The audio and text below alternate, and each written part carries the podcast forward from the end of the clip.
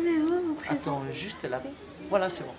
Pouvez-vous vous présenter en quelques mots Donc, euh, je m'appelle Gaëlle, j'ai 45 ans. J'étais en France au moment de l'explosion de Tchernobyl et j'avais 16 ans. Et euh, que faisiez-vous à l'époque? J'étais euh, au gymnase. Voilà, j'étais étudiant, enfin j'étais scolarisée euh, au gymnase. Et quelle était la chose la plus importante pour vous? C'était la chose la plus importante? Pour moi. À 16 ans, euh, c'était euh, de réussir mes études et, euh, et mes amis, ce qui est le plus important à cet âge-là. oui. Comment, comment avez-vous appris ce qui se passait à Tchernobyl? Je l'ai appris en regardant la télévision, euh, au journal télévisé. Quel était votre sentiment par rapport à ces événements?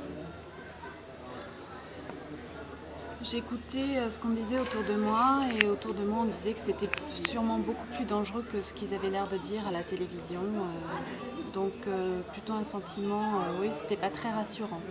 On avait peur de ce qui pouvait arriver dans l'air surtout, ce qu'on allait respirer. et C'était inquiétant.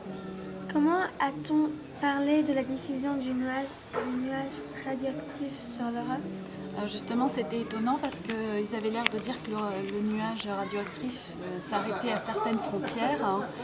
et euh, donc, normalement, il n'aurait pas dû atteindre la France d'après euh, d'après ce qu'ils disaient. Et en fait, euh, tout le monde euh, se doutait bien qu'un nuage ne peut, ne peut pas s'arrêter à une frontière et qu'il continuait à se disperser.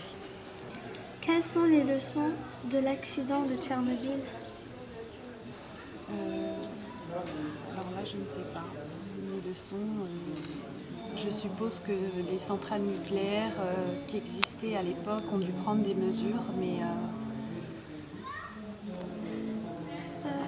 Dans quelle mesure cet événement a changé quelque chose pour vous?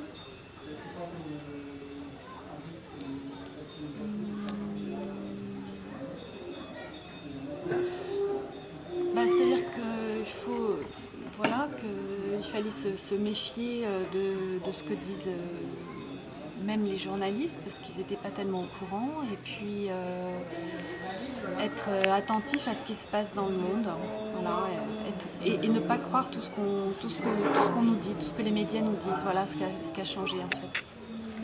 Et que pensez-vous de l'énergie nucléaire aujourd'hui?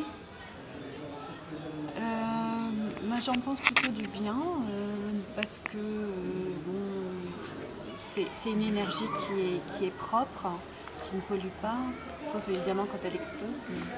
Donc, euh, je pense que c'est un très bon moyen de produire de l'énergie euh, en espérant que, que les professionnels euh, savent ce qu'ils font et que toutes les mesures de sécurité sont prises.